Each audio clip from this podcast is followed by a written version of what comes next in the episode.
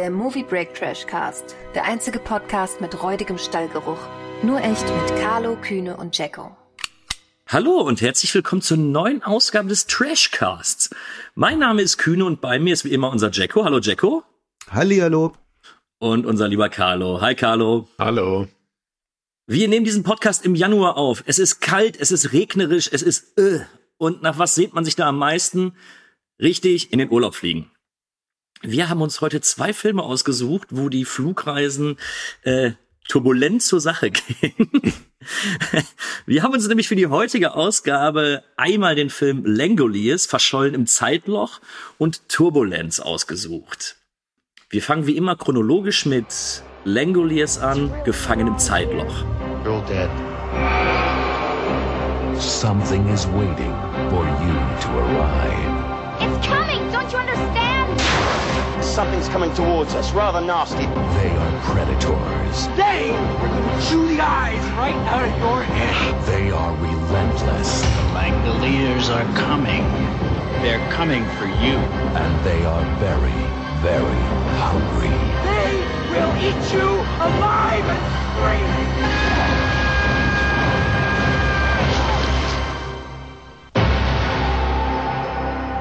Ich meine in den Vorbesprechungen herausgehört zu haben, ihr kanntet den Film beide nicht, oder täusche ich mich da? Da täuscht du dich, ich kannte den, es ist aber ewig her. Oder Ja, ich, bin, okay. ich war mir nicht ganz sicher, ob ich den komplett gesehen habe, weil das ist ja so ein TV-Zweiteiler, Ja. ähm, Mitte der 90er und den hatte RTL damals so in der Deutschlandpremiere, meine ich. Ähm, ich habe da auf jeden Fall mindestens Teil eins, nee doch, ich habe die hab den komplett gesehen, weil ich konnte mich auch an Sachen aus dem zweiten Teil erinnern. Wahrscheinlich hat vieles wieder verdrängt aus Gründen, die wir gleich noch besprechen werden. Wie, wie ist es bei dir gewesen, Carlo? Ich habe den vorher noch nie gesehen. Will ihn auch Der- der nie lief- wiedersehen. Er lief ja auch nicht im Kino. Also wenn er nicht im Kino lief, hat's Carlo auch nicht gesehen. Da ja, konnte das er stimmt. Entschuldigung, Entschuldigung. Wie, wie konnte ich nur? Ja, Wie ich habe natürlich auch viel Fernsehen geguckt, aber wahrscheinlich, ich weiß es nicht. Äh, ich kann mich gut an die Zeit erinnern, wo die Stephen King äh, äh, Zweiteiler immer auf RDL irgendwann liefen, aber denn Ja, kein, keine Ahnung. Aber ich, Aber ich Du, glaub, ganz der- ehrlich. Ich habe ihn damals bei der TV-Ausstrahlung gesehen, da müsste ich so zehn gewesen sein. Und so langsam keimte, glaube ich, das Interesse eben an Stephen King auf, ähm, wo ich so die, die ersten Geschichten zumindest mal so angelesen habe oder so. Selbstverständlich viel zu früh. Aber als ich den damals im Fernsehen gesehen habe, ich glaube, der lief sonntags und montags abends. Ja, meine ich auch. Und also ganz ehrlich, Sonntagabend um 22.15 Uhr, als der Film zu Ende war, wollte ich aber auch wissen, wie es weitergeht. So viel kann ich schon mal sagen. Das stimmt. Ich glaube, der Cliffhanger ist mit das Interessanteste an dem Film, weil man dann wirklich wissen will, wie es weitergeht. Und dann kommt das.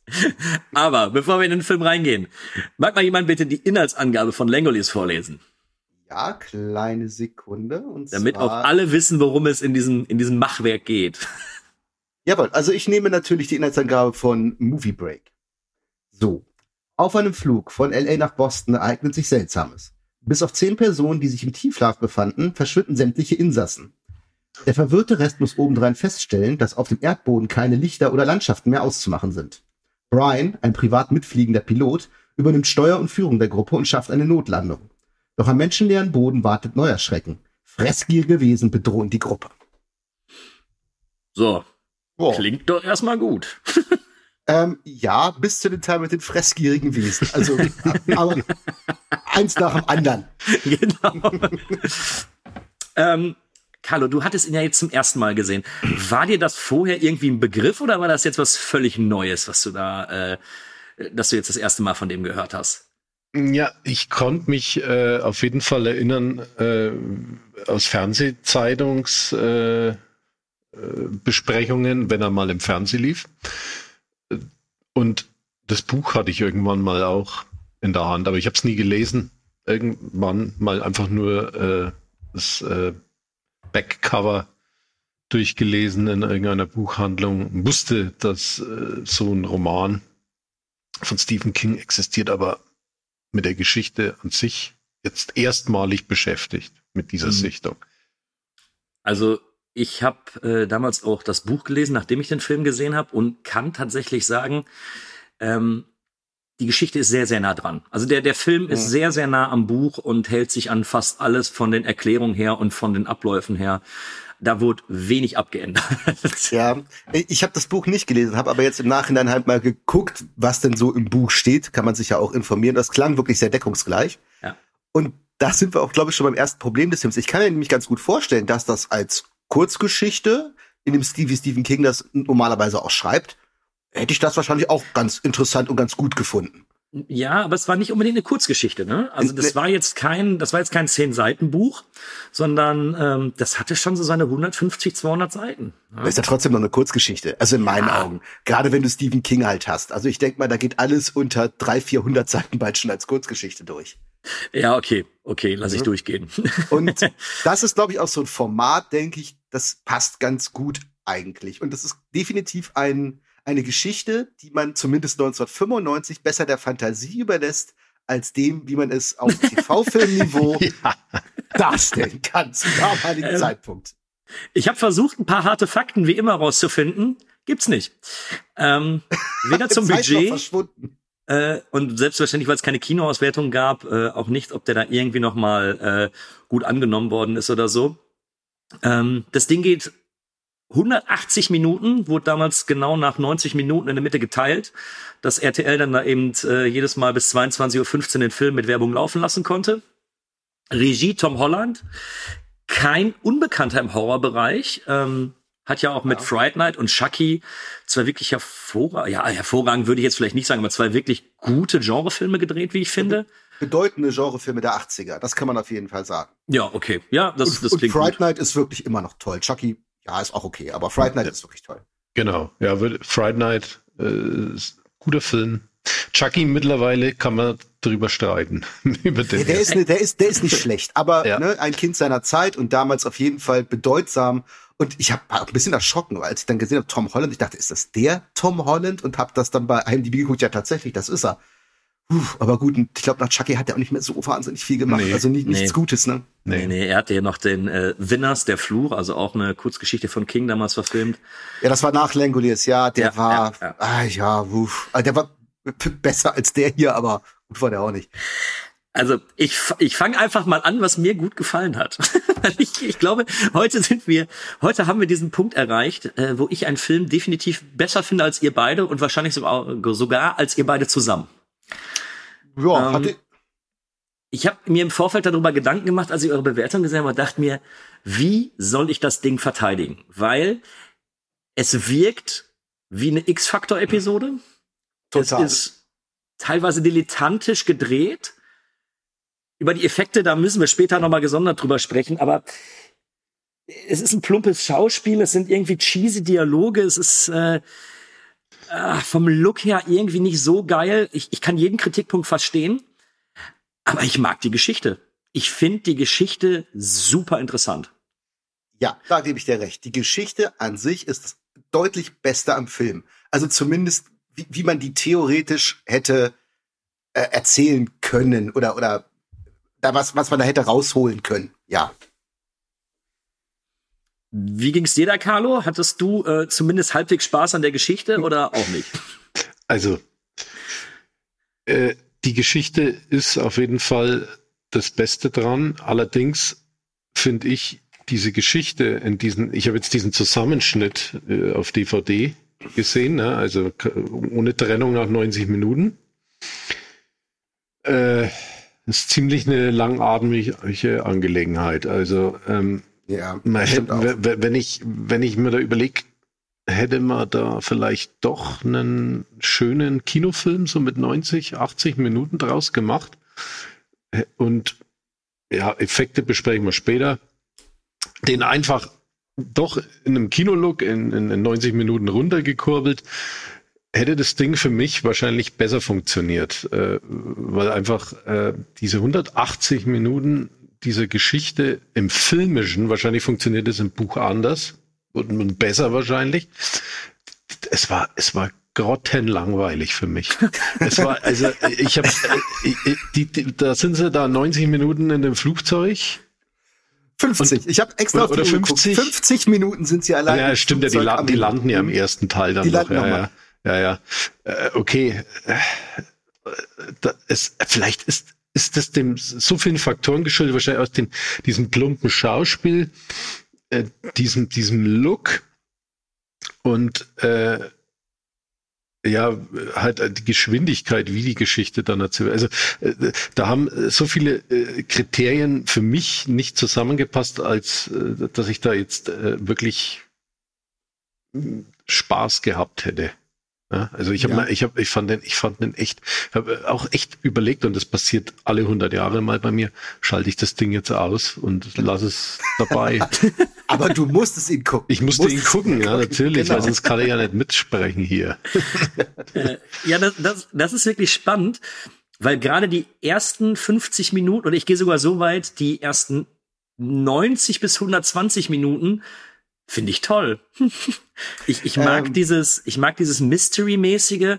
Ich weiß nicht, ob es eventuell auch einfach der Zeit geschuldet ist. So, ich habe ihn damals mit 10 gesehen, wo du, oder 10 oder 11, wie, ich, wie alt ich da war ähm, wo man dann sagen kann, das war so die Zeit, wo du die ersten Berührungspunkte mit Mystery aller Akte X hattest und sowas. Ähm, da hast du dir dann sonntags morgens da irgendwie dann noch X-Faktor, das Unfassbare angeguckt. Und ich fand, weil ja lange Zeit überhaupt gar nicht klar war, was überhaupt in diesem Film abgeht, fand ich es wirklich interessant, dem Ganzen zuzusehen. Ich, ich gebe aber zu, ich glaube, heute würde genau das nicht mehr funktionieren. Also wenn du das, wenn du das Ding heute noch mal drehen würdest, als Remake oder sowas, glaube ich, wäre die Geschichte sehr fad. Ich glaube, da müsste dann ein bisschen mehr passieren, um das Ganze dann äh, interessanter zu machen. Aber irgendwie, ich, ich weiß nicht, ob es Nostalgie ist oder so, aber jetzt auch bei der Sichtung habe ich noch gedacht, nee, gefällt mir. Mag ich. Oh, harte Worte. äh, also, um das So fühle ich mich immer, Kinder. So fühle ich mich immer. nee, also, was ich finde, ich kann verstehen, warum man das so erzählt hat. Man will natürlich einen TV-Zweiteiler machen. ne? Da muss da halt auf eine gewisse Länge kommen. Und ich finde, die grundsätzliche Idee, dass nach 90 Minuten eigentlich so auch in der Geschichte klarer Cut kommt, dass man das sehr gut in zwei Teile teilen kann, dass nämlich dann so ist, dass, dass der Anfang ist halt, der Anfang, also die ersten 90 Minuten sind halt die, der, der Aufbau, was ist hier los, so, so ein Mystery-Suspense irgendwie, sehr unklar, was da passiert. Und das baut theoretisch ja wirklich auch Spannung auf und einen Reiz. Man will wissen, was passiert. Und dann kommt nach 90 Minuten dieser Cliffhanger, oh, gleich passiert wohl was, müsst ihr morgen wieder einschalten. Verstehe ich. Und wenn man das richtig gut gemacht hätte, von mir aus, ist das auch in Ordnung. Aber ich kann auch Kader total verstehen. Das zieht sich teilweise gewaltig. Und die einzige Spannung, so nenne ich es mal, ist einfach, wenn man nicht weiß, was passiert, man möchte einfach wissen, wie es weitergeht. Aber nicht, weil der Film spannend erzählt ist oder gut gemacht ist. Und ich denke auch, den hättest du besser in so in einem Rutsch und dann vielleicht insgesamt 100 Minuten oder so. In der Inszenierung muss sowieso ganz anders sein, aber das wäre so die gute Länge, um das zu erzählen, weil das schleichen sich natürlich dadurch Längen ein. Und so viele Sachen, man merkt, das ist eine Stephen King-Geschichte, finde ich. Also im, im Positiven wie im Negativen. Die funktioniert, glaube ich, wirklich geschrieben deutlich besser. Auch mit diesen ganzen Figuren, die da eingeführt werden und so. Aber das ist im Film einfach zu langweilig tatsächlich. Und was ich auch gedacht habe, ähm, ich hätte ja eher gedacht, dass diese ganzen Figuren eine viel größere Bedeutung hätten, also auch was die sind, weil die, die stellen sich ja alle so vor, ja, hi, ich bin der und der und ich bin, keine Ahnung, ich bin Pilot, das macht ja doch Sinn, dass der Pilot ist, weil irgendwer muss die Maschine ja fliegen. Der eine ist Science-Fiction-Autor, das macht auch so ein bisschen Sinn, weil der ja immer erklärt, ach ja, ich habe ja mal sowas ähnliches geschrieben oder sowas. Nee, man, total Hanebüchen, weil das stimmt ja auch immer, was der dann da schlussfolgert, aber okay, verstehe ich auch noch. Aber ich dachte so, jeder hätte vielleicht, vielleicht ist es der Grund, warum all diese Leute übrig geblieben sind. Dass das so ein Wink des Schicksals ist, dass jeder mit seinem beruflichen Know-how oder seinen besonderen Fähigkeiten wichtig ist, damit die diese, ich nenne es mal Mission schaffen. Aber das trifft ja wirklich nur auf drei, vier Leute zu. Der Rest ist völlig egal. So, das wäre vielleicht noch ein Kniff gewesen, wo ich sage, ach, das ist ja jetzt wichtig, dass der irgendwie, ich glaube, der eine war Englischlehrer oder weiß der Kuckuck irgendwas oder der eine war irgendwie, was ich, äh, Kon Konzertviolinist äh, äh, oder irgendwie sowas, keine Ahnung. Weiß ich nicht mehr. Das war völlig egal. Das wäre vielleicht noch interessanter gewesen. Weil so quatschen sie nicht die erste halbe Stunde erst so zu, ja, ich bin der und der und ich mache das und das und letzten Endes ist es völlig egal. Bis auf den Piloten und den Science-Fiction-Autor und das blinde Mädchen natürlich. Das darf in so einem Film ja auch nicht fehlen. Das blinde Mädchen mit den übernatürlichen Fähigkeiten. Ja, das war, das war, das war sehr wirsch. Was sagst du zu den Figuren, Carlo? Ja, sehe ich wie, wie Chaco, aber der, der, es, es waren, Äh, Vielleicht da lag es da auch schon wieder an der Inszenierung. Die waren au- auch völlig, äh, die haben mich ja genervt, also die, die, die Fig- Figuren. Das waren so richtige äh, blöde Figuren.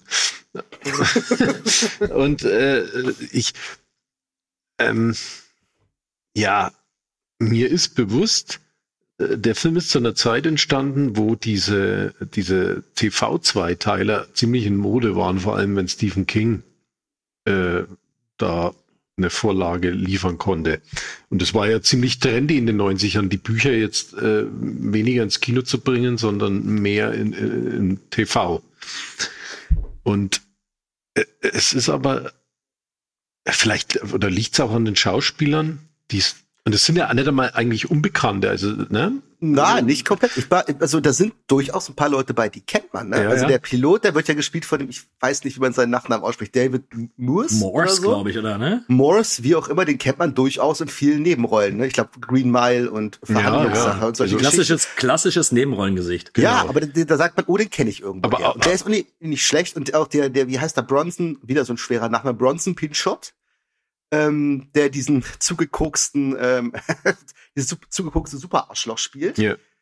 Ähm, der ist ja auch durchaus durch Nebenrollen oder damals diese komische 80er Jahre Sitcom, ein Griecher, Ober Chicago, die äl Ja. Älteren werden sich vielleicht erinnern, den kennt man ja auch. Und der ist auch an sich nicht schlecht. Nett, In dem Film, hm, Ja, also, also es, es sind eigentlich sehr gute Nebendarsteller in größeren Produktionen und hier mal in größeren Rollen.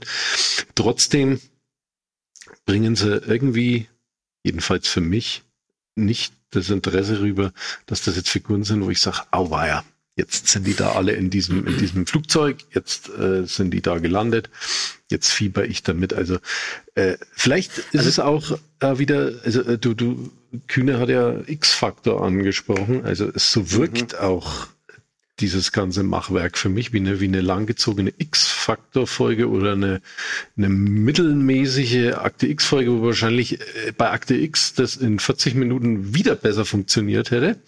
ja, und jede Akte X-Folge war besser inszeniert. Ja, also, also, X-Factor habe ich mir auch stehen. Das wirkt wirklich wie so eine ganz ramschige TV-Mystery-Serie, wo man am Ende raten muss, ist es wahr oder fake? Also so ein Scheiß halt, ne? Das ist doch die gleiche Musik, die da im Hintergrund läuft. Das ist wieder diese, ich sag mal, Sci-Fi äh, Asylum Billo-Mucke aus der Konserve. Das ist das ist so ätzend, daran erkennt man schon Scheißfilme.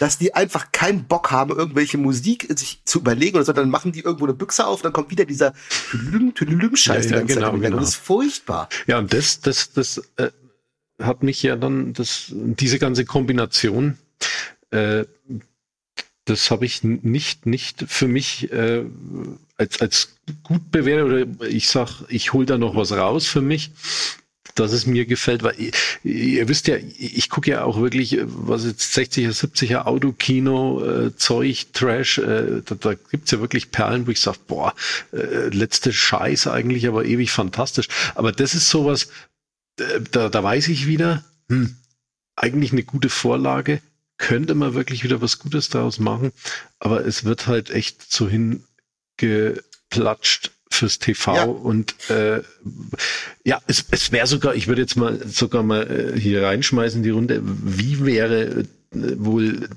der Film, wenn du den jetzt, was weiß ich, über HBO oder irgendwas produzieren lassen würdest, wie würde äh, das jetzt rüberkommen? Würden sie es äh, in, in vielleicht sechs Folgen noch toller abhandeln? Also wahrscheinlich aufwendiger auf jeden Fall. Also ähm, ist mal eine Überlegung. Ne?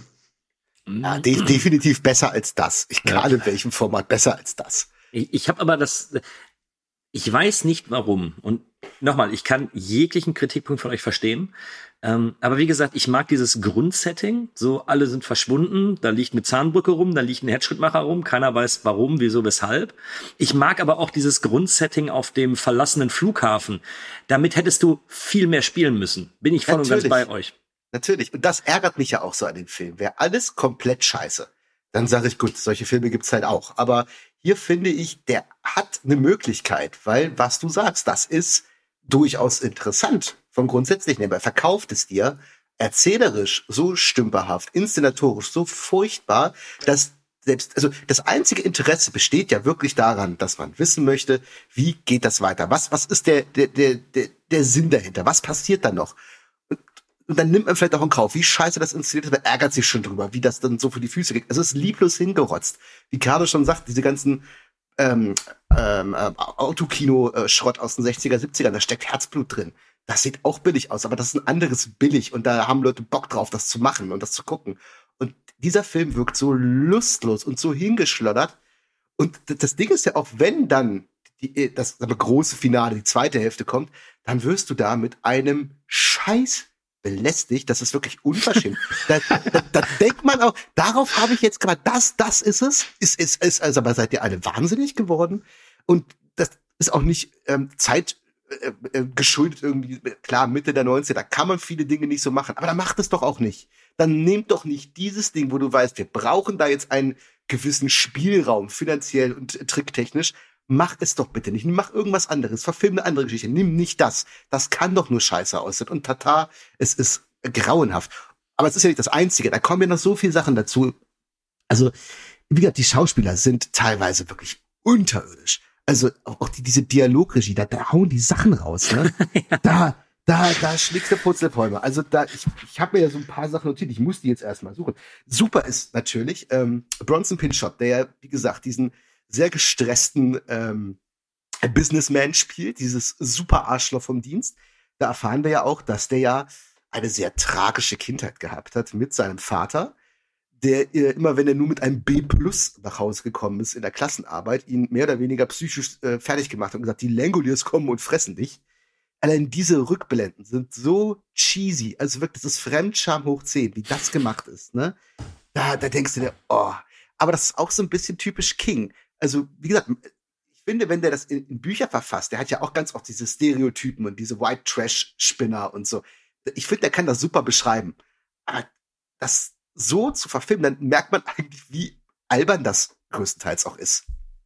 Ja. Ja. Ich, ja, ich bin dem Wohlwollender. Ich, ich bin dem Wohlwollender, weil ich selbst diese, diese Rückblicke, ähm, sie sind, nochmal, es ist alles wirklich nicht gut inszeniert. es, es, es sieht nicht gut aus, es hat alles eben diesen, diesen TV-Charme. Jetzt. Ja, Charme ausgeklammert. ja, TV, ja. Ich, ich, ich bin mir eben nicht ganz sicher. Ähm, wir haben jetzt zum Beispiel auch mit äh, Stephen Kings S eine sehr, sehr, in meinen Augen ziemlich gute TV-Verfilmung äh, als Zweiteiler. Ja, die gibt es ja auch. Ne? Gibt es ja auch. Und ich glaube, dass den, also es fehlte einfach an Budget und ich bin mir nicht mhm. ganz sicher, ob ich in dem Film jetzt wirklich ähm, alles scheiße finden kann, weil ich weiß, dass es wahrscheinlich eben nur mit maximal einer Million gedreht worden ist. Und dann hast du da 14 Schauspieler, dann hast du da ein paar Effekte, dann musstest du das Buch kaufen und und und. Nochmal, ich habe keine Ahnung, was es gekostet hat, aber ähm, ich glaube, denen fehlt es einfach an Geld, um das hochwertiger zu produzieren. Und das will ich dem Film nicht ankreiden irgendwie. Ich, ich kann es nicht gut reden, aber es. Ja, aber dann mache ich doch sowas nicht. Gerade so einen Film, der Effekte braucht. Der, der braucht die ja. Sonst geht das halt nicht. Also außer, ja, mal nach mit den Monstern, hätte ich noch eine Alternative, was hätte machen können. Aber dann mache ich das einfach nicht. Und es ist ja nicht nur das Geld, es sind nicht nur die Effekte und der Look, die scheiße sind. Da wollen wir gar nicht drüber reden, die sind scheiße. Aber auch der Rest, es wirkt lieblos. Diese Regie wirkt, die, die wirkt total desinteressiert das, das, der Film ist auch, dadurch, dass er zu lang ist, baut er wirklich keine Spannung auf, außer diesen, dieser, dieser großen Frage, was passiert denn da? Und dafür ist die Auflösung dann auch so plump und wirkt so albern, dass das alles auch vorher aufgebaute wieder kaputt macht. Das hat ja nichts mit Geld zu tun. Ja, ähm, vermutlich, ähm, jetzt, der ist ja von 1995, hättest du da, wärst du wahrscheinlich, wenn du da äh, ein bisschen mehr für Kinoauswertung reingesteckt hättest, nur ein bisschen mehr wahrscheinlich, und mit anderen Effekten gearbeitet hättest, mit, mit, mit äh, manuellen Effekten oder so, äh, wäre das Ganze vielleicht noch eine Spur interessanter und besser gewesen. Und wenn du dich dann auch immer auf so 90 Minuten beschränkt hättest. Ich glaube, da hätte der Film auch mit diesen Schauspielern nochmal anders funktioniert. Ja, das Ding ist halt auch, ähm, du musst halt auch nicht mal alles verfilmen. Ich erinnere mich an ein Stephen King Buch, das ich mal gelesen habe. Das hieß Insomnia. Ich weiß nicht, kennt das einer von euch? Ja. Ja, äh, und da, das ist ja bis heute nicht verfilmt. Und ich glaube, ich weiß warum. Das hat als Buch, ich mochte das sehr, das hat gut funktioniert, aber ich stelle mir das sehr, sehr schwer zu, vor zu verfilmen. Ja, aber Ähm, fairerweise habe ich das gleiche aber auch bei ähm, Dr. Sleep gedacht. Für mich war Dr. Sleep eins dieser Bücher, wo ich hätte gesagt, ja, das kannst du nicht verfilmen, weil du gewisse Dinge nicht so vernünftig darstellen kannst. Mhm. Aber ich mag den, äh, den Streifen. Ich finde, er den das Film klasse. Ich finde den super. Ich habe das Buch nicht gelesen, deswegen weiß ich jetzt nicht genau, was du meinst. Aber der Film ist toll. Mhm. Aber es, es geht schon. Ich glaube einfach, die Leute müssen damit fantasieren. Die müssen äh, sich überlegen, wie kann ich es eben vernünftig darstellen. Ja, aber Und- äh, bei diesem Insomnia zum Beispiel, was ich jetzt meinte, ich glaube, wenn man das wirklich auf der Leinwand darstellt, selbst wenn man Geld für Effekte hat, es kann schnell albern und doof wirken. Das ist so, das hat man besser in der Vorstellungskraft. Ja, ja, ja. Und Langoliers wäre auch ein Kandidat. Also wenn, musst du da mit richtig Budget drauf feuern, dass das wirklich saugut aussieht, weil sonst hast du halt das, wie es ist. Ne?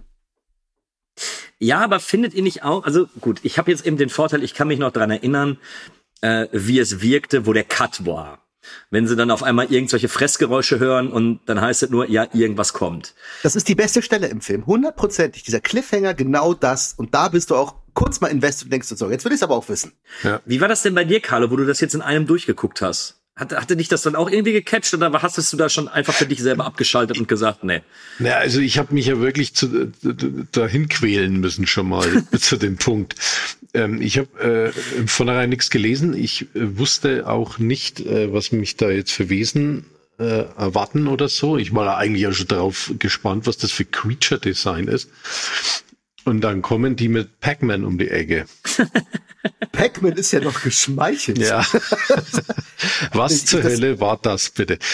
Das war die das Angry war, das war, das war so, so furchtbar, so furchtbar animiert. Und, und äh, ich weiß ja jetzt nicht, sind die im Buch genauso beschrieben, wie die da ausschauen? Äh, aber das war ja, das war ja nur noch, nur noch, äh, äh, ja.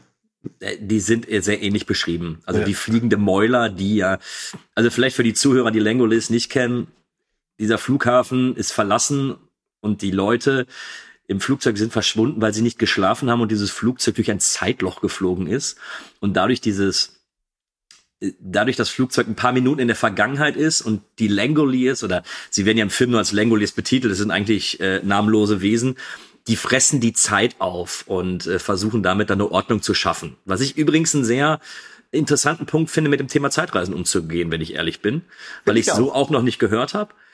Äh, Aber sie sind im Buch eben auch beschrieben als, äh, als, wie gesagt, als fliegende Mäuler, die dann alles auffressen. So, ich glaube tatsächlich, so viel mehr ist da nicht. Ja, aber das ist ja okay. Ich finde, im Buch kann man das so machen.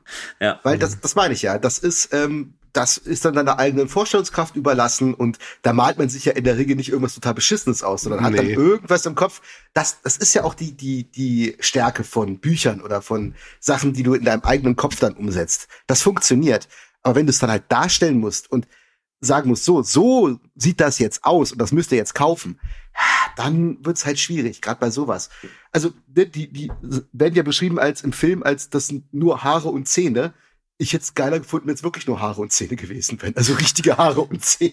Bin die von mir jetzt auch an Schnüre und lasse da rumbobbeln. Das sieht halt kacke aus, aber es sieht besser aus als das. Oder das sie hätten es so Oder? gemacht wie, äh, äh, wie hieß der Sandra Bullock-Film von Netflix nochmal? Ähm, mit den, aber Bird Box, genau, wie bei Bird Box. genau, du siehst die Dinger gar Du nicht. siehst die Dinger gar nicht, obwohl Ja, da ja was ja, ist. ja. Und äh, das war Film, äh, gut, ähm, hat auch seine Schwächen gehabt, aber allerdings, das fand ich gut, weil ich habe mir zu, erstens immer gewünscht, ich sehe also trotzdem was, also weil, weil ich so, so ja, ich habe, ich will dieses, will diese Wesen sehen, die interessieren mich jetzt. Was Ja, aber das für- willst du eigentlich gar nicht, sonst Ne? funktioniert das und nicht. dann habe ich Mhm. mal auf der anderen Seite wieder gedacht, aber so ist es ja noch unheimlicher und es macht die ganze Sache intensiver. Ja, und vor allem, du gibst dir ja nicht die Blöße dann, dass du dir irgendwie die Hose runterziehen musst und es sieht dann scheiße aus. Und damit machst du es kaputt. Ne? Also das ist sowohl von, vom, von der Stilistik clever, aber eben auch, dass du dich dann nicht irgendwie als, als, als äh, ja, dumm darstellen musst, weil wenn du es dann darstellst und es funktioniert nicht, dann hast du den Film verkackt. Ja gut, aber wir sind jetzt auch Mitte der 90er. Wir haben, äh, wir haben jetzt CGI, was, was mehr und mehr eingesetzt wird. Ähm, Ja, aber doch dann nicht so. Ich sag ja, wenn du, wenn du CGI einsetzt, um irgendwie eine, eine irgendeine, hatten wir jetzt bei Virtuosity, da sah das CGI auch scheiße aus. Aber das war mal für eine ganz kurze Sequenz oder so. Aber doch nicht um diese Monster, die dieses alles entscheidende Element, vor dem du auch Angst haben sollst. Obwohl das, das, dann sieht das so aus. Bitte, nee, das geht.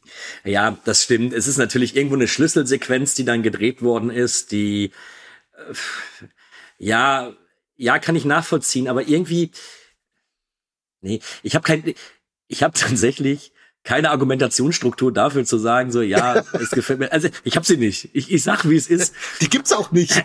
es ist mir, weil ich wahrscheinlich irgendwie, irgendwie den ganzen Gedanken dahinter ähm, und vielleicht können wir darauf mal eingehen. Eben dieser Gedanke, dass eine Zeitreise insofern einfach nicht möglich ist, weil die Zeit hinter dir einfach in irgendeiner Art und Weise zerstört wird, finde ich mhm. super. Finde find ich, auch cool. Und mhm. dass man einfach sagt, alles hat sich weiter bewegt. Also du hast keine Geräusche mehr, du hast äh, Essen schmeckt nicht mehr, weil, weil das einfach alles weitergezogen ist. Es existiert einfach eine Viertelstunde vorher nicht mehr, weil, weil alles sich weiterzieht.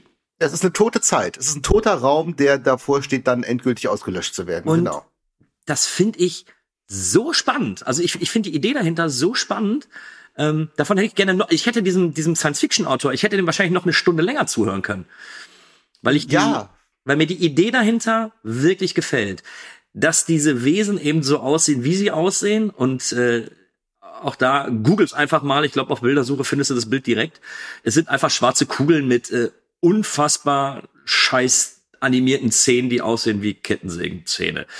Es ist, es ist wirklich eine Katastrophe. Kann ja. man nicht anders sagen. Ist lächerlich einfach. Und das macht dir den Film dann kaputt. Aber was du sagst, diese Theorie dahinter, die ist wirklich, das ist mal was anderes. Das ist ja, eine genau. coole Idee. Und auch deswegen ärgere ich mich um den Film noch mehr, weil das in, so zu verschenken, ist, ist ärgerlich. Damit das zu bestrafen in diesem Film, das ist wirklich ärgerlich. Wie war es bei dir mit der Theorie, Carlo? Ja, äh, es ist eigentlich auch noch ein guter Aspekt. Also diese Theorie ist ja eh immer schwierig, da was äh, zu bringen, was was jetzt voll logisch oder toll ist oder na, aber äh, sicherlich nicht verkehrt, finde ich jetzt auch nicht, auch nicht schlecht. Es ist auch mal eine andere Herangehensweise an, an so Zeitreisengeschichten. Äh, ja, aber im Gesamtpaket halt äh, fällt es auch irgendwie wieder hinten runter in diesen drei Stunden. Also man kann sagen, es ist vielleicht die logischste Variante einer Zeitreise, so in diesem ganz kleinen Aspekt, wie es hier erklärt wird. Ja. Ne? Weil du hast ja immer ja. bei Zeitreisen das Problem, ja, aber wenn man in die Zeit zurückreist und verändert dann dies und das, dann kann das ja alles nicht mehr. Ja, ist so. Daran hängt sich jeder Zeitreisefilm auf.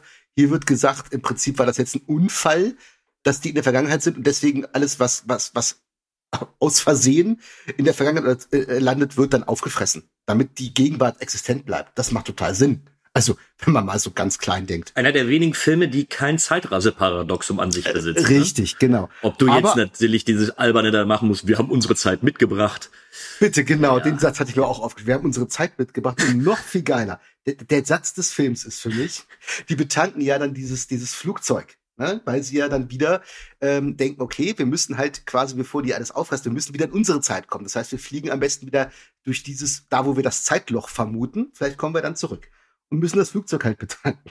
Und dann sagt doch irgendwer allen Ernstes, der Treibstoff muss sich erst an den Zeitfluss unserer Maschine gewöhnen. Was? Was ist ja, das denn? Es ist, es ist unglaublich cheesy. Äh, äh, ey, bin ich bei euch. Und dann ja auch, also sobald die Monster, die kommen ja, Spoiler, ist egal, Spoiler, eh, ne, die kommen ja tatsächlich von diesem Flughafen weg. Äh, das blöde Kokser-Arschloch wird dann aufgefressen von den Langoliers, deswegen durfte er auch nicht umgebracht werden. Übrigens, das hat das äh, blinde Mädchen ja prophezeit. Ja, warum die auf einmal auch hellseherische Fähigkeiten hatte, war mir ja, ein Rätsel. Weil sie aber blind gut, ist das, das nehme ich einfach aus so einer Stephen King-Geschichte einfach mit. Ja, das ist auch, aber auch so, ein bisschen ist es auch, diese, dieser ganze Film ist so ein bisschen Stephen King mal nach Zahlen. Also, ne, äh, da sind auch viele Elemente, die hat er in einigen Geschichten und hier ist es halt so ein bisschen, ja, das nehmen wir noch mal mit, ne? Also so, das Hellseherkind, weil es blind ist, kann das alles andere, hat das Shining, wie auch immer, ist egal. So, ne? Und dann wird der Typ ja gefressen, dadurch können die ja dann los. Ach so, übrigens, in der Szene, wo dann der Bronson Pinchot gefressen wird, gibt Stephen King sein Cameo natürlich auch mal wieder, ne? Als einer der, sag mal, Businesspartner von ihm. Ja. Ach, ganz ehrlich, also Stephen King, ich mag ihn echt gerne, aber der Typ braucht dringend einen Stylisten. Also der sieht ja immer aus. Das ist so unglaublich. Ist, ist jetzt mittlerweile auch egal. Ja, jetzt ist egal, aber oh, also wenn ich so aussehen würde, würde ich auch nicht immer vor die Kamera treten. Das ist so unfassbar. Der muss so in seiner eigenen Welt gelebt haben, schon immer, ne? Naja, ist ja egal. Ähm, auf jeden Fall sind die dann ja unterwegs, um wieder in, in ihre eigene Zeit zu kommen. Und ab da, das ist, glaube ich, die letzte halbe Stunde Mhm. ungefähr. Äh, Da, ab da ist der Film dann noch nicht mehr cheesy, weil dann ist er einfach nur langweilig. Ja, okay. Und, und, ach, und auch da sieht das, selbst wenn die Lenko, die jetzt nicht da sind, dieses, auch dieses Flugzeug, wie das animiert ist teilweise, ne? Und dann fliegen die durch diese, ich sag mal, Zeitreise-Vagina, also wie das aussah. Oh, Himmel, Alter, das war, ne, also dann wird er auch noch so sentimental und es ist alles, ist, ist, ähm, Also da bin ich bei euch. Ich ab dem Moment, wenn diese Viecher auftauchen, wobei ich dem wahrscheinlich ist da noch der zehnjährige Kühne, der das irgendwie noch spannend fand, dass da diese diese Bälle da rumfliegen und alles auffressen. Aber spätestens, wenn sie vom Flughafen wechseln, also die letzte halbe Stunde oder oder 40 Minuten, Ja. was das ist, also das musst du rausnehmen. Ja. Du musst das vielleicht offen lassen und sagen so, ja, wir fliegen jetzt dahin und hoffen, in unsere Zeit zurückzukommen. Abspann, Ende, fertig. ja, oder macht das in zehn Minuten, ne? Fertig, also das Nötigste, ne? Aber, hm. Ja, also das, das zieht sich ungemein und äh, dann gibt's ja auch noch so Cringe-Elemente, so wenn sich dann der Killer, also dieser, da gibt's ja auch einen Auftragskiller dabei, der sich Ja. dann in diese Frau verliebt und Ach sie ja, ist nach drei, die, haben ja drei Stunden Zeit oder sowas, überhaupt, wenn überhaupt und ja, wollen wir uns nicht treffen und ich lieb dich, ja, ich opfer mich jetzt für alle, äh, oh Gott. Ja, völlig unnötig. Das war wahrscheinlich im Buch auch so, oder? Kann ich mir vorstellen. Aber Ja. das, das braucht dieser Film einfach nicht. Also der braucht so vieles nicht. Ich finde ja ganz oft, äh, Stephen King, vielen Stephen King-Verfilmungen würde eine längere Laufzeit gut tun. Deswegen gibt's ja auch oft diese Zweiteiler. Ähm, ihr kennt ja bestimmt aus Salem's Lot. Ja, Ja, Buch wie Film? ja. ja. Ja. Und ähm, da gab's ja einmal den Film von Toby Hopper aus den 70ern. Da gab's ja. auch eine Kinofassung und diese Langfassung. Genau. Ich, ich mag beide nicht so, weil ich finde den Film generell, die Umsetzung ist nicht gut. Ich finde das Buch aber großartig. Dann gab's ja mal diesen TV-Film von 2000 Schlag mich tot Mit auch Rock so- Low. äh, mit Rob Lowe, genau, auch so ein Zweiteiler. Und den fand ich klasse. Ich fand, der war sehr nah am Buch und da waren diese 180 Minuten oder was da geht, die waren da wunderbar eingesetzt. Ja, Und- dann muss ich mir den doch mal geben. Ich habe den immer. Ja, der, ist äh, gut, der ist gut. Also für so TV-Filmniveau natürlich. Aber ich finde, das ist eine vernünftige Adaption des Buches. Finde ich gut. Aber äh, bei dem Film hätte es, glaube ich, wirklich besser getan, den zu cutten. Nicht auf diese Länge. Ja, also spätestens jetzt gehen mir auch die positiven Argumente für den Film aus, weil die letzte halbe, dreiviertel Stunde, die, die, wirklich Cut setzen, Ende, fertig. So, da, da musst du in fünf Minuten abhaken und ähm, da versuchen sie auf jeden Fall noch zu viel reinzubringen. Tatsächlich, was mir gefallen hat, war die Story, aber die Story ist in dem Moment abgehakt. So, das ist vorbei. Und jetzt muss ich mich eben mit Figuren auseinandersetzen, die mich ja vorher schon nicht interessiert haben und die ja auch wirklich nur so mit ein, zwei Charakterzügen ähm, irgendwie erklärt werden. So der eine, dieser Mr. Daphne, seine, seine einzige Daseinsberechtigung ist, ja, er ist müde. Ähm, die, die, dieses, dieses Punker-Girl, ja, ich habe Probleme mit meinen Eltern, was, was auch keine Relevanz hat. So, ist mir doch egal, was mit der ist. Richtig. Das habe ich auch voll gemeint. Ich dachte eigentlich, jede dieser Figuren mit diesen Eigenarten wird irgendwann wichtig für den Plot. Aber das ist Ja, wobei, nicht so. da habe ich mir noch gedacht, das ist ein schöner, ähm, das ist so ein, so du denkst ganz, ganz viele Dinge und wirst dann am Ende eben mit was anderem überrascht. Deswegen, das kann ich dem auch nicht böse sein. Du wirst überrascht mit nichts. Also das ist auch eine Art von Überraschung. Ja. Ja, na, ich find's, ich find's ja äh, toll, äh, wie ihr darüber reden könnt. Ich habe irgendwie dieser Film pff, hat mich da völlig kalt gelassen. Also ich, ich kann, ich äh, will da weder noch jetzt nach Großpotenzial irgendwie suchen oder noch den irgendwie niedermachen. Das ist so, es war, war jetzt mal so ein Film nach langer Zeit, der, der da mich echt schon beim Schauen null interessiert. Also Das finde ich, das finde ich spannend. Wir haben ja jetzt schon so viele Filme zusammen geguckt, Carlo, ne? Und jedes Mal findest du irgendwie noch also irgendwas an dem Film. Aber Du hast die, du hast die wildesten Sachen noch rausgefunden, was du irgendwie einem Film noch abgewinnen kannst. Ja, Ist aber also ich bin froh, dass ich da dich gebrochen angekommen. habe. Ich bin froh, dass ich dich gebrochen habe. Aber jetzt haben wir dich echt so weit gebracht, dass ich glaube, du den sogar noch schlechter findest als ich. Und ich fand den schon wirklich beschissen. Nee, aber auf der einen Seite, Carlo hat nicht Unrecht. Es gibt auch nicht mehr viel darüber zu sagen. Also ich will sagen, wir machen mal Nein. ein kurzes abschließendes Fazit. Äh, Ich denke auch, ja. es ist, äh, ich fange einfach mal an. Es ist für mich ein guilty pleasure irgendwie. Ähm, auch wenn ich den Begriff nicht mag. Also ich, irgendwie kann ich dem Film was abgewinnen, aber auch nur, weil mir die Geschichte gefällt. Und ja, an sich sollte man 180 Minuten nutzen und vielleicht die Hälfte des Buches lesen und dann ist man damit einfach, ist man damit, dann fährt man damit besser. Ähm, alles, was ihr an dem Film bemängelt, kann ich nicht gut reden. Es gibt für mich keine Argumente, den jetzt irgendwie hochzuheben. Aber weil mir irgendwie das Setting und die Geschichte gefällt, kann ich dem was abgewinnen und gehe sogar so weit, ich würde ihm äh, 5,5 von 10 haarigen Zahnviechern geben. Überdurchschnittlich. Ja, ja, ja, tatsächlich. Es ist, äh, es steckt Nostalgie drin, es steckt King Phantom drin, aber ich verstehe auch jeden, der sich das anguckt und sagt, äh, ultimativer Käse. Carlo? Deine letzten Worte zu Langoliers? Ja, ich würde den vielleicht gern mal in einer äh, 80 Minuten Komplettversion sehen. Neu, vielleicht auch mal neu verfilmt. Vielleicht wagt sich ja irgendwann mal irgendjemand dran. Dann würde ich es mir wahrscheinlich nochmal antun. Ansonsten äh, gebe ich dem Ding einen einzigen Punkt. Das ist einfach. Das war der letzte Schrott der letzten Monate. ja. Ich, war gar nicht bewusst, dass es einen Punkt auf der Kanu-Skala gibt. Nee, nee. Ja, das ist mir auch neu. Auf, das ist mir wirklich neu. Mehr hat nicht, nicht verdient. Mehr hat er nicht verdient. Ja, ich finde ihn jetzt auch nicht deutlich besser, aber ich rechne ihm, wenn ich ihm irgendwas anrechnen kann. Ja, die Geschichte an sich ist interessant. Wie gesagt, diese Zeitreisetheorie ist mal was anderes. Und rein theoretisch funktioniert dieser Cliffhanger für zwei Minuten, weil man einfach dann auch wissen will, was kommt dann wäre es dann etwas anders umgesetzt. Wäre ich vielleicht auch noch ein bisschen gnädiger gewesen. Aber ich, ich, fand, ich fand das auch eine Zeitver Das ist wirklich ein Zeitfresser im wahrsten Sinne des Wortes, dieser Film. Eine Zeitverschwendung und eine Verschwendung vom Potenzial. Nicht vom inszenatorischen und handwerklichen Potenzial, weil da sieht man ja, das ist ja Brachland, aber von dem, was die Geschichte bietet. Also mit, mit ganz viel Wohlwollen gebe ich dem noch zwei von zehn CGI M&Ms das war's dann auch. okay, äh, ja. Ich bin mal besser, also ich finde den Film mal besser als ich. Ich hätte es nicht gedacht, aber vielleicht mussten wir einfach zur Ausgabe 39 kommen, um das eben zu erreichen. das ist jetzt, glaube ich, meine zehnte Ausgabe mit euch zusammen. Ne? Ah, okay. Kleines Jubiläum, glaube ich zumindest. Ne? Ich glaube, ich bin bei 29, nee, bei 28. Bei 28, glaube ich.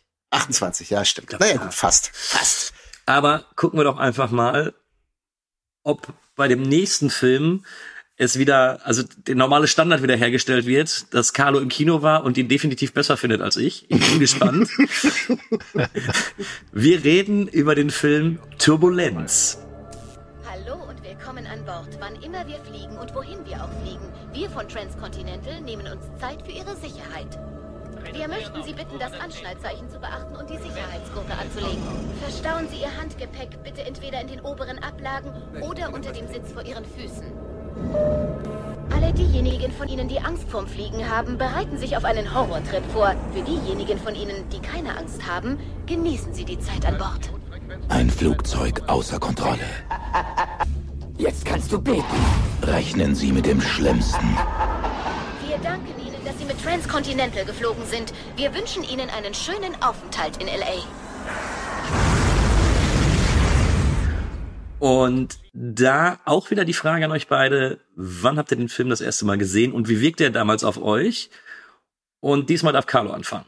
Ja, äh, den habe ich auch das erste Mal gesehen. Äh, ich, kann, Ach, ich kann mich erinnern, äh, dass der in der Cinema besprochen wurde seinerzeit. Ich weiß aber ehrlich gesagt nicht, ob der bei uns im Kino lief oder ob das so einer war, wo eh nur wenige Kopien im Umlauf waren. Jedenfalls habe ich den jetzt erstmalig gesehen. Ich kann mich noch auch erinnern, dass er in der Videothek rumstand, aber ich habe den nie ausgeliehen. War eine Premiere. Okay, wie war es bei dir, Jacko? Ich habe den mal gesehen, vorher schon, das ist mal 10, 15 Jahre locker her, im Fernsehen bei irgendeiner TV-Ausstrahlung. War, war aber schon vorher bewusst, dass, da gibt's diesen Film, der hat ja auch so ein paar Direct-to-Video-Sequels nach sich gezogen, die ich alle nicht gesehen habe.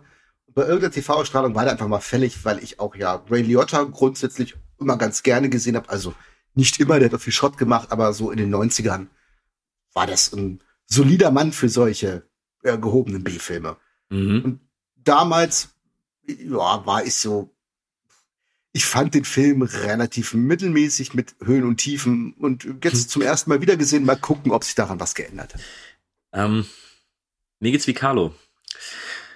Ähm, mir ist der Film aber immer im, im den habe ich schon immer im Kopf, weil ich dieses Cover im, die ganze Zeit in der Videothek gesehen hatte. Dann war dann eben dieses Flugzeug, was dann da fliegt und es steht da Turbulenz und darunter It's a Killer Ride. Und ab 16 und ich dachte mir, boah, den willst du mal sehen. Aber warum auch immer bin ich immer an diesem Film vorbeigelaufen und äh, mir ist einfach nur bewusst, dass dieser Untertitel des Films It's a Killer Ride, das hat sich bei mir so in den Kopf eingebrannt, dass ich das einfach nicht vergessen kann.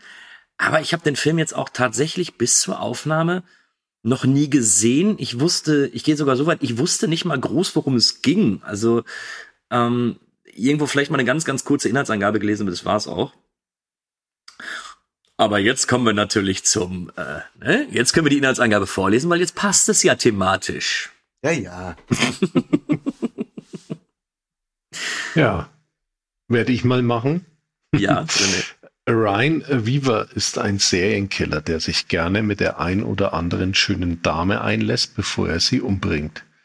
Nun wurde er jedoch verhaftet und angeklagt. Am Weihnachtsvorabend wird er zusammen mit einem weiteren Gefangenen in einem Flugzeug verfrachtet und soll von New York nach Los Angeles überführt werden. Allerdings gelingt es dem Mörder sowie einem weiteren Gefangenen an Bord, ihre Bewacher zu überwältigen und zu töten. Daraufhin treiben sie die Zivilpassagiere zusammen und sperren sie in eine Kammer, die sich im Flieger befindet.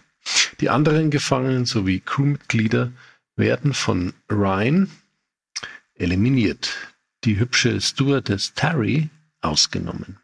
Diese befindet sich jetzt unversehens in einem Katz-und-Maus-Spiel mit dem skrupellosen Killer. Hm. Ja, also das Katz-und-Maus-Spiel hätte ich gerne gesehen. Aber ähm, ja.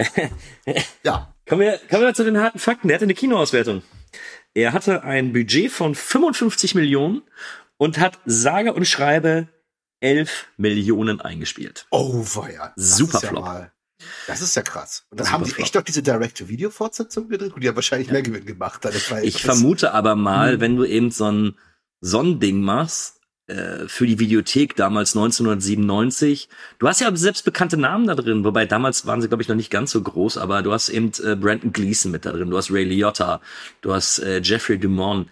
Ähm, das sind ja, ja, die waren ja gerade so am Anfang ihrer ja, Karriere. Ray, Ray Liotta war schon Zugpferd damals. Ja. Der hat ja Goodfellas, das war ja sein, das ist ja sein Film für die Ewigkeit und danach war der halt solide für solche äh, B-Kinofilme. Ne? Ja. Im Genrebereich. Du, du hast übrigens äh, Catherine Hicks dabei, die äh, in Chucky mitgespielt hat. Ach, tatsächlich, ja. ja. Wo wir dann den, den Bogen schließen können zu mhm. Tom Hollands Langoliers. Ah, ich hab's geschafft. und ähm, ja, unglaublicher Flop, wird aber sehr, sehr wahrscheinlich auf, äh, auf Video doch einiges eingenommen haben, weil, wenn wir ganz ehrlich sind, das liest sich ja gar nicht schlecht. Killer, doch, das ist Killer in einem Flugzeug, ähm, alle tot und du hast Teile oder du machst ein bisschen Werbung mit einem Katastrophenfilm, du machst ein, es klingt ja auf, in erster Linie wie ein Slasher in einem Flugzeug. Ja, das ist so ein bisschen Con Air oder äh, ja. Die Hard on a Plane oder so. Ja. Der wird in der Videothek wird der gut funktioniert haben. Das glaube ich nämlich auch. Ja. ja. Und, und, vor allem, äh, der ist ja von 97. Das war ja eh das Flugzeug ja schlechthin mit Con Air und Eben. Air Force One. ja, ja, das stimmt. Ja. Gut, dass er dann im Kino dagegen die beiden abstinkt, das ist halt auch normal. Das ist halt von, allein von den Namen her eine viel zu große Konkurrenz. Ja, das, ja, also, ja Jetzt, jetzt ist es aber so, dass ich mir dachte, oder gerade eben so, ein Slasher im Flugzeug. Wow. Ich kann mal schon ein bisschen meine Meinung vorwegnehmen. Ich habe den Film letzte Woche geguckt.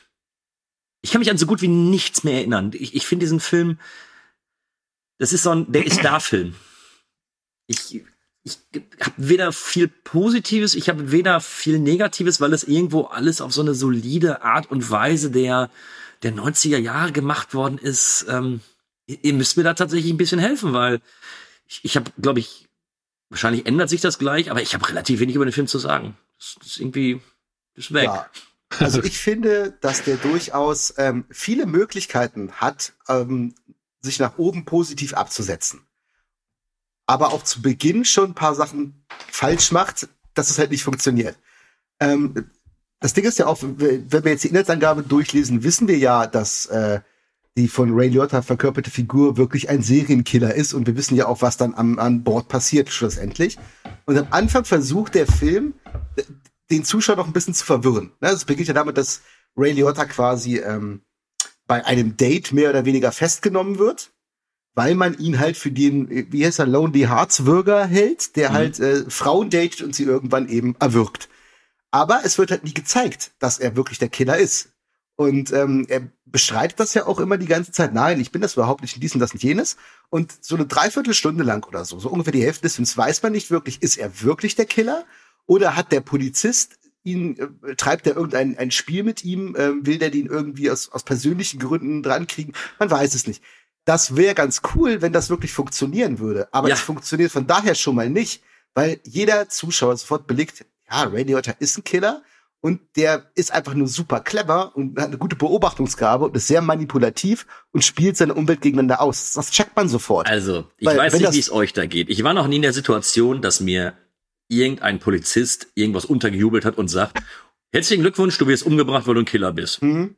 Wenn ich so abgeklärt wäre wie Ray Liotta, Genau, das ist es. Dieses, diesen starren Blick so, Sie haben mir das untergejubelt. Ja, Nein, ja. habe ich nicht. Doch. Ja, Sie werden trotzdem umgebracht. Sie haben es mir trotzdem untergejubelt.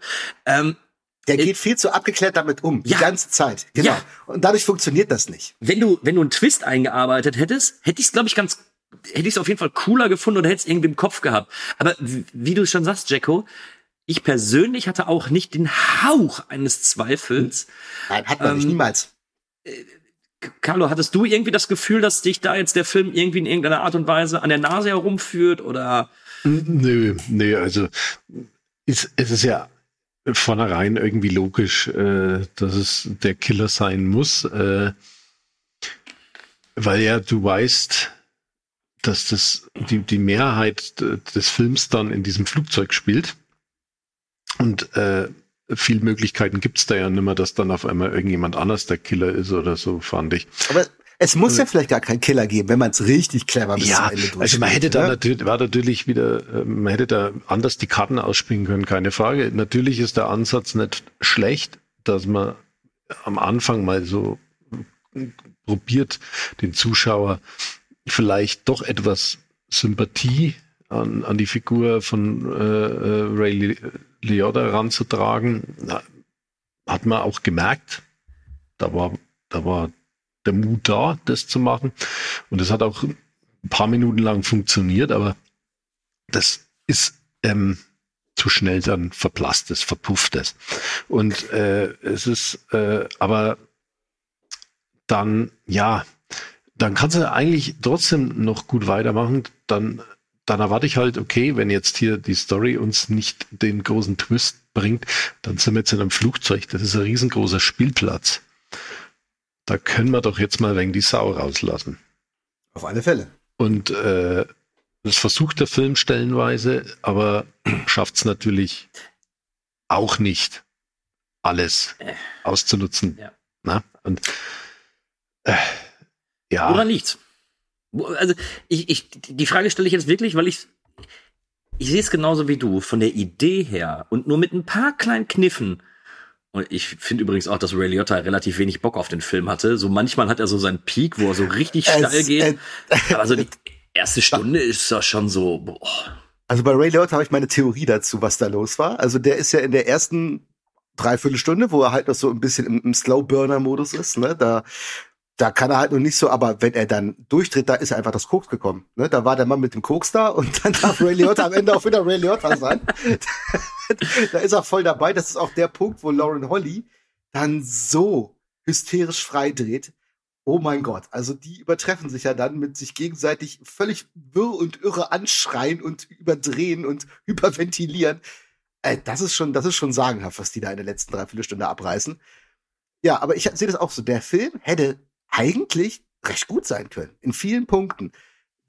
du darfst am Anfang nicht so lange diese, na, ist das oder ist das nicht Karte spielen, weil es zu offensichtlich ist. Man kann das ganz kurz machen, aber jeder checkt das. Macht das dann vielleicht lieber so, dass der Zuschauer im Bilde ist, ja, das ist ein Killer, das wissen wir all, das, wir als Zuschauer wissen das, weil wir haben dies und das gesehen, aber die Figuren um ihn herum wissen das vielleicht nicht. Und die sind am Zweifeln. Das funktioniert. Das ist quasi dieser, ähm, das hat Hitchcock mal gesagt, ne, die Bombe unter dem Tisch, ich weiß nicht, ob ihr diesen Vergleich kennt, ne, wenn du Ja, halt ja. irgendwie, ne, der Zuschauer muss wissen, okay, da droht eine Gefahr, die Figuren aber wissen es nicht. Dadurch machst du halt Suspense, dadurch kannst du Spannung kreieren. Und das hätte hier gut funktioniert, weil diese doofe Stewardess zum Beispiel, wenn er ihr schöne Augen macht und so charmant rüberkommt, klar, ist es irgendwie nachvollziehbar, dass sie vielleicht denkt, ach, okay, vielleicht ist das ja ein ganz netter Kerl, vielleicht wurde Ja, der ja, ja. irgendwie fälschlicherweise angeklagt. Aber wir Übrigens als Zuschauer wissen.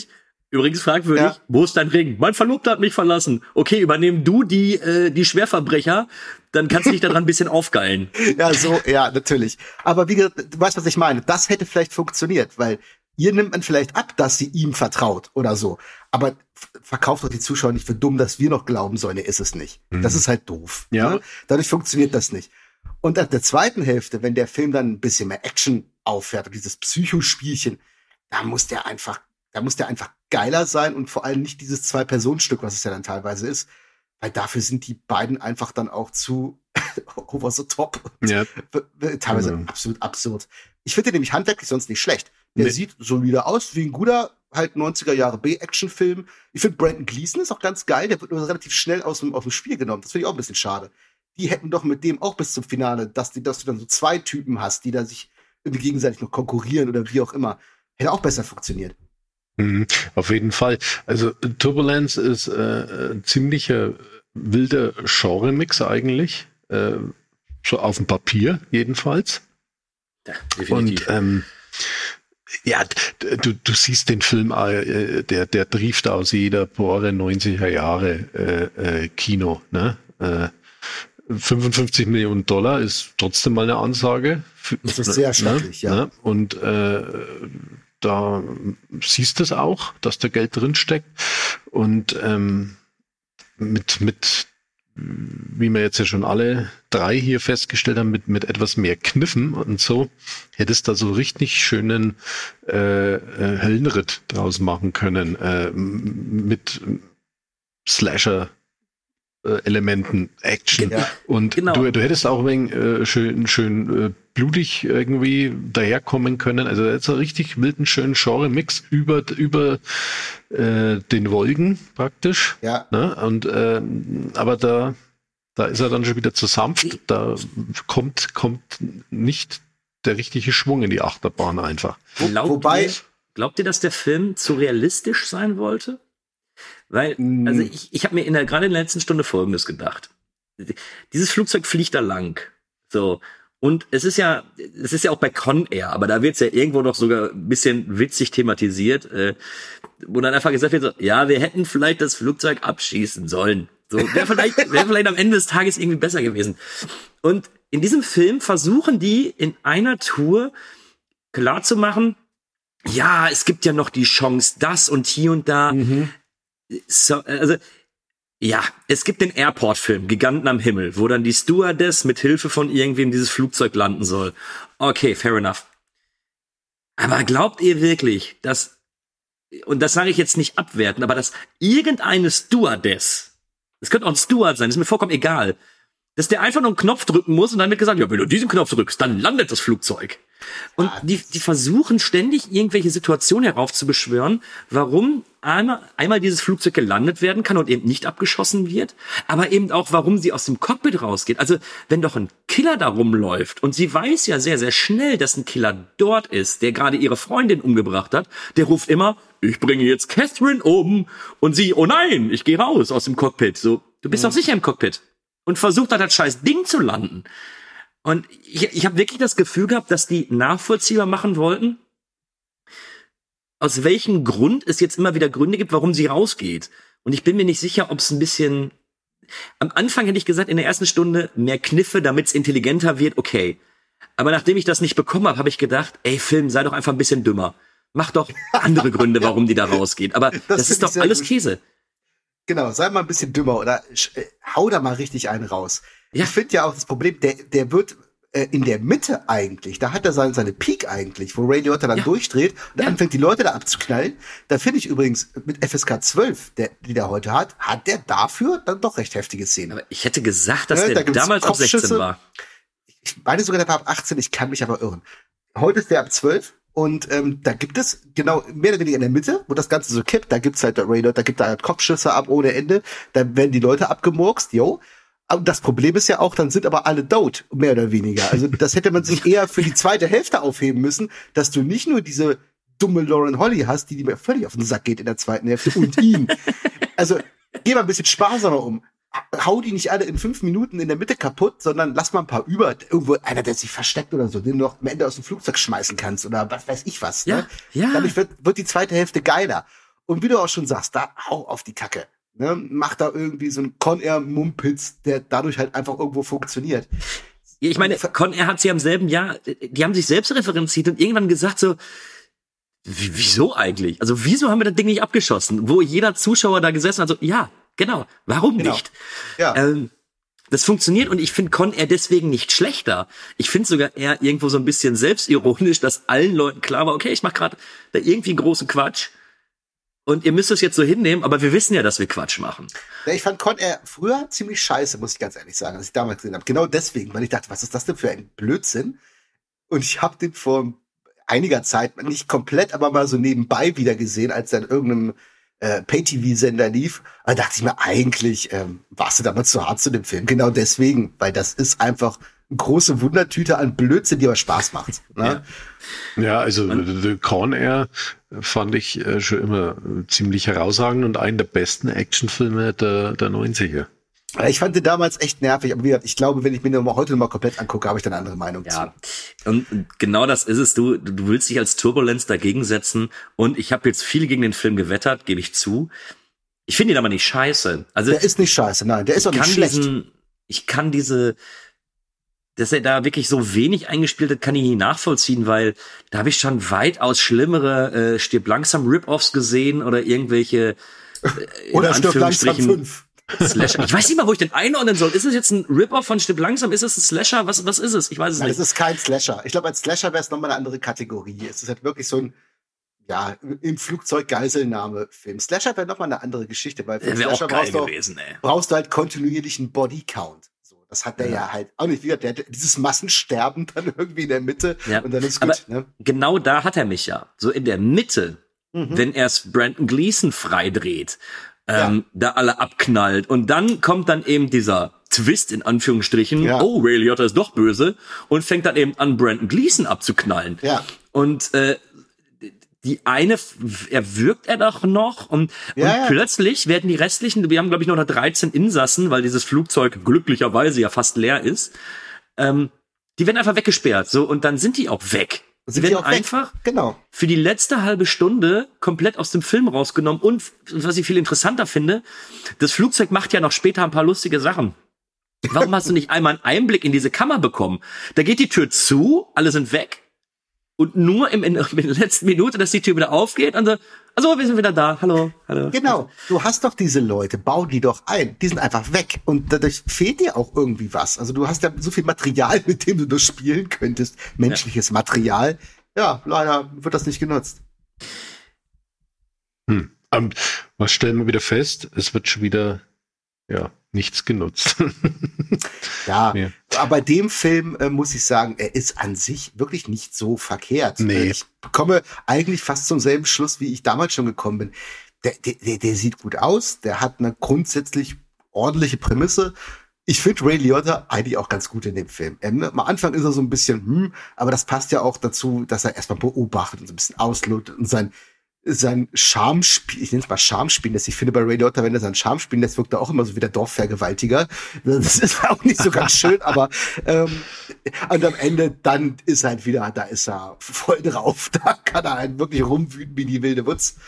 Mag ich irgendwo. Ja. Und heute geht mir tierisch auf den Sack, aber das ist auch wirklich, glaube ich, keine gute Schauspielerin. Ja, das ist aber also diese typische, diese Final äh, Girl der 90er, äh, wenn Frauen in, in den Actionfilmen der 90er äh, immer so den Gegenpart äh, gegen den Bösewicht oder was gegeben haben. Das waren meistens immer so so, ja. so hysterische Figuren. Aber ja. jetzt mal auch um den Slasher, stell dir mal vor, Jamie Lee Curtis. Ich meine, die war damals vielleicht zu alt für die Rolle schon, aber so, so ein Typ bei der Rolle viel Ja, geiler. also wenn du, wenn du ne? eine, eine, eine Ripley gehabt hättest oder so eine, so eine, so eine, so eine so, abgebrühte so Stewardess. Halt, ne? ja, aber, geil. aber da haben wir doch auch einen interessanten Ansatz. Was wäre denn, wenn sie in irgendeiner Art und Weise wirklich teilweise eine Chance gegen ihn gehabt hätte? Das wäre ja. nett gewesen, dass sie vielleicht die eine oder andere Person eben noch retten kann aus dem Flugzeug und dann sagt, genau. hier, pass auf, komm, ähm, äh, komm ins Cockpit und hilf mir, aber und ich gehe aber noch mal, weil ich meine Freundin da retten will. Du hast ja Punkte, die die funktionieren würden und ja. mir fallen gerade so viele Ideen ein, wie du den Film eigentlich besser machen kannst. Hm. Wobei ich sowohl bei Jacko als auch bei dir bin, Carlo. Der Film ist nicht schlecht, aber für mich ist er eben irgendwie egal. So, da, da fehlt's mir, da fehlt's mir an Schauwerten, weil auch dann, wenn er, das hatten wir auch gerade schon mal thematisiert, dann, wenn er wieder steil geht, dann, dann fliegt er über, ist das Vegas? Wieder, ja. wo, wo der drüber fliegt oder so? Wenn die dann da noch in, kurz vor diesem, vor dem Bürogebäude ist und natürlich kann sie das rechtzeitig hochziehen und dann hängt noch ein Auto da unten dran. Äh, du kannst damit wirklich, ich habe ja nur darauf gewartet, dass irgendwer dann aus dem Flugzeug rausklettert und dieses Auto noch versucht, da wegzumachen, aber es wird ja dann auch irgendwie. Also, naja, das sind, das sind die, die Spektakelsequenzen, die dann noch mit eingebaut werden müssen, einfach. Ja, ähm. die, die, wie gesagt, also äh, am Anfang ist er mir zu ernst und zum Schluss ist er, nee, am Anfang ist er mir zu doof und am Ende ist er mir einfach zu ernst. Es ist, ähm, hm. Ja, es ist aber, äh, das, wo man vielleicht dann einige so, so Genrevertreter der 90er Jahre ähm, ja, tadeln kann, dass sie manchmal gar nicht so recht wussten, was machen wir jetzt? Machen wir ernst? Machen wir wieder hier auf Fun? Mhm. Oder es war halt immer dieser Mix und da gibt's, da gibt's in den 90ern etliche Beispiele und also äh, Turbulenz äh, reiht sich da richtig fein ein auf jeden Fall und äh, mhm. Ist aber ja. natürlich ein schwächerer Vertreter. Ne? Das, das, ist, das ist so die, die falsche Variante von, wir gehen mal auf Nummer sicher. Ne, du willst es nicht überreizen irgendwo, du willst aber auch, du, du weißt aber auch schon irgendwie, so als richtig, richtig ernstzunehmender Film funktioniert das auch nicht und triffst dann so eine etwas mausgraue Mitte. Und gerade mit dieser sehr starken Konkurrenz, und man Con er wirklich als Konkurrenz bezeichnet, die dann halt so durch die Decke geht, da, da hast du halt verschissen irgendwo. Das, das interessiert dann keinen mehr. Aber, aber, was ich dem Film wirklich zugute halte, ist, er ist ab dem Moment, wenn sie im äh, Flugzeug sind und eigentlich auch schon in den was ist das, 15 Minuten, 20 Minuten vorher, ja. langweilig ist das Ding nie. Nee, ist er nicht. Das meine ich ja auch. Der ist auch nie schlecht so gesehen. Man kann daran viel bemängeln und sieht immer, ja, das hätte besser und dies so das. Aber ich fand ihn auch nie wirklich langweilig und ich fand ihn auch nie in irgendeiner Sache, dass ich sage, das war jetzt komplett daneben es, es hat immer alles so halbwegs, er war gut konsumierbar, sagen wir es mal so. Da geht ja, halt 90 ja, Minuten gut flott ja. rein. Wie du auch schon sagst, man vergisst viel. Ich meine, ich habe jetzt den auch, ich habe den vor über fünf, sechs Wochen gesehen. Das, ich dachte jetzt auch, das wird schwierig hier, über den so viel zu sagen. Äh, aber letzten Endes ist das ein okay Film. Ähm, besser kann man es, glaube ich, kaum beschreiben. Es ja. gibt so viel Schrott da draußen und so viel Sachen, wo man denkt, warum gibt's das und warum soll ich mir das angucken? Und ähm, bei dem würde ich sagen, wenn du es dir angucken willst, bitte, es, es ist in Ordnung irgendwo. Ja. Ja, ist, ist, ist tatsächlich so. Also, ich würde jetzt auch gerne noch irgendwie was anderes zu dem Film sagen, aber ich bin jetzt leer. Also, ich, ich finde ich auch, wir haben da echt unser Pulver jetzt verschossen, weil viel mehr gibt ja auch nicht. Bietet, so er bietet irgendwie keine Angriffsfläche so wirklich, dass man jetzt wirklich drauf rumhacken kann und sagen kann, ja, das ist Kacke, das ist Kacke, das ist Kacke. Es gibt aber auch relativ wenig daran, wo man jetzt sagen kann, ja, das ist jetzt gut oder das sticht aus der Masse heraus. Der Film ist da, er tut keinem weh. Ich finde nicht, dass er jetzt die, die Schelte verdient hat mit diesem niedrigen Einspielergebnis. Aber pff, ja. Das war, glaube ich, sehr mutig kalkuliert. Ich weiß auch nicht, warum der 55 Millionen Dollar gekostet hat, muss ich ganz ehrlich sagen, weil das sieht man nicht. Wahrscheinlich also, hat Ray Liotta sich in den Vertrag schreiben lassen, ja, ich mach mit. aber wenn, müsst ihr mir aber auch äh, eine Wagenladung Koks holen. Und ich glaube, das genau. war vielleicht das Teure. Die Nasen gehen auf euch. Ja, ja, ja. Wir wissen ja, äh, Uwe Boll hat ja alles verraten. äh, auf der äh, Blu-ray zu Schwerter des Königs. Äh, Der kann ja nur abliefern, wenn er full genug ist, praktisch. Ne? Ja, aber das sieht man, bei, man leider bei, bei Ray Liotta auch. Also ganz ehrlich, gesund sah der ab einem gewissen Zeitpunkt seiner Karriere nie aus. Und gerade die Performance hier, also du kannst mir nicht erzählen, dass der das nüchtern gedreht hat. Also behaupte ich jetzt mal. Ich will ja keinem was unterstellen, gerade Leuten, die jetzt verstorben sind. Aber also, hm. Ja, dafür äh, tritt er ja jetzt äh, praktisch ein letztes Mal auf und das in einem Film mit einem zugekoksten Bären. Also ich meine, besser kann das ja nicht treffen. Also ganz ehrlich, ist in meiner äh, Most Wanted Liste. Kokainbär, Ja. hell yeah. ich, ich, ich wollte ihn da nicht reinnehmen, aber ganz ehrlich, ich will den aussehen. Also, ähm, das ist auch so ein Film, wenn der, wenn der funktioniert und wenn die wirklich steil gehen. Und der Trailer sieht erstmal so aus, als ob der Film komplett steil geht, aber ich hoffe, die ziehen es wirklich durch. Ähm, dann wird das ein unglaublich großer Spaß. ja. Aber, es Aber- kann auch echt in die Hose gehen. Da, da, da, eben, das, da würde ich keine Prognose geben, aber wie du, Carlo, wie du schon sagst, ist eigentlich fast schon ein bisschen zynisch oder hämisch, dass Ray Liotta, dass das wahrscheinlich sein letzter Film sein wird. Naja, gut. Karma, ne? Ja, das stimmt. So, lass uns nochmal abschließende Worte finden. Carlo darf anfangen. Ja, äh, wirklich ein schönes Mittel, Mittelding aus den 90ern. Äh, Luft nach oben. Äh, man kann ihn aber auch nicht äh, äh, schlechter machen als, als eben das gute Mittelfeld. Und äh, ich hatte Spaß dran, keine Minute Langeweile. Also ich, ich, ich, ich gebe ihm 5,5 auf der Richterskala. Ja, ähm, da kann ich mich fast nahtlos anschließen. Ich hatte den aus meiner alten Bewertung, ich habe ihn ja vor x Jahren mal gesehen und dann aus dem Gedächtnis bewertet, mit 5,5 stehen.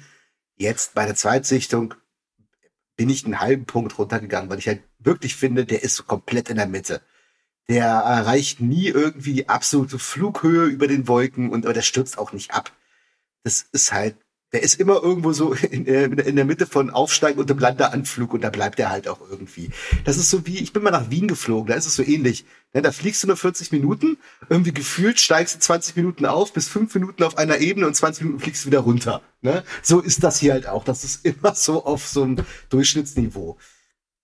Ja, fünf, äh, fünf Punkte beziehungsweise äh, fünf äh, Nasenkoks für Ray Liotta bekommt er von mir.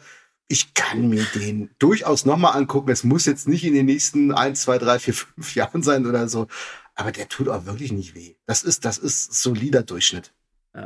Ja, äh, ich will es kurz machen. Äh, für mich ist es ein absoluter Egalfilm, der aber zu keiner Sekunde langweilig ist. Ähm, bekommt von mir fünf von zehn Jeeps, die am Triebwerk, an, an den, an den Landungsdingern eines Flugzeuges hängen. Aber das ist, äh, ist okay. So kann man machen. Ich muss ihn nicht noch mal sehen.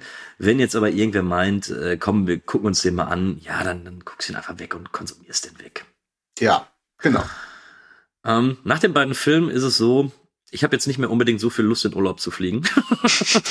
Flugreisen Nein. sind jetzt erstmal sind jetzt erstmal nach hinten geschoben. Die fliegen ja auch alle nicht in Urlaub. Der eine Ja, fliegt das- in den Knast, die anderen irgendwie zur Therapie oder sonst, wenn das wirklich Urlaub ist, das auch nicht. Das stimmt. Ähm, aber ich möchte, wir machen es ja selten, aber dieses Mal möchte ich einen kleinen Ausblick geben, weil nächstes Mhm. Mal haben wir eine runde Episode. Wir haben Episode 40 und wir werden mit einer äh, kleinen Überraschung auf euch warten. Ähm, wir haben nämlich einen altbekannten Gast bei uns und freuen uns, ihn bei uns in der Mitte begrüßen zu dürfen. Wer es ist, verrate ich noch nicht. Aber, liebe Zuhörer, ihr dürft gespannt sein. Spoiler, es ist Uwe Boll. Nein. Wir schreiben jetzt mal die Aufnahme, die wir hören. Ich bedanke mich bei allen fürs Zuhören. Ihr findet Movie Break auf Instagram, Facebook, mittlerweile Discord. Und wie es du immer sagt, kommt nach Discord. Discord ist cool. Carlo, du musst übrigens auch nach Discord kommen. Wird Nach. A- nach Asgard? Was? Nee, nach Discord. nach Asgard. Carlo, werd mal cool, komm zu Discord. Los. Ja, äh, dann komme ich, wenn es so cool ist. Muss ich, muss ich mich mal ähm, äh, registrieren. Ja, mach das, mach das. Ihr könnt uns hören auf Spotify, auf Deezer, auf der Movie Break Seite, auf ganz, ganz vielen anderen Portalen. Ein Kumpel hat mir jetzt gesagt, wir sind auch auf Amazon Music, finde ich auch nicht schlecht. Aha. Aber wie ich immer sage, wenn ihr uns hört, habt ihr uns irgendwie gefunden. Ich bedanke mich fürs Zuhören. Es war mir eine Freude mit euch beiden und freue mich aufs nächste Mal. Danach darf Jacko und die letzten Worte hat unser Carlo. Ciao. Ja, was soll ich sagen? Mein übliches Fazit hat richtig Spaß gemacht, Jungs. Und ähm, ich freue mich auf die nächste Aufnahme, die hoffentlich dann ein bisschen zeitnah stattfindet. Wir hatten jetzt echt eine große Lücke. Ja, und ich bedanke mich bei allen Zuhörern. Ich hoffe, ihr hattet auch ein bisschen Spaß dabei und äh, bis zum nächsten Mal. Ja, und äh, ich bedanke mich natürlich auch fürs Zuhören da draußen. Danke an euch zwei Jungs. Jetzt habe ich richtig Lust, mit euch mal in Urlaub zu fliegen. Und äh, äh, vielleicht machen wir das auch mal. oh ja. Äh, aber gut. Äh, das ich bin für den Killer anstatt für die Zeitreise dann im Übrigen. Ich wäre mit, ich wäre für Schlangen dann an Bord. Oh ja. ja. Auch eine gute Idee. Äh, okay. Bis dahin. Habt eine gute Zeit da draußen und wir hören uns. Adios.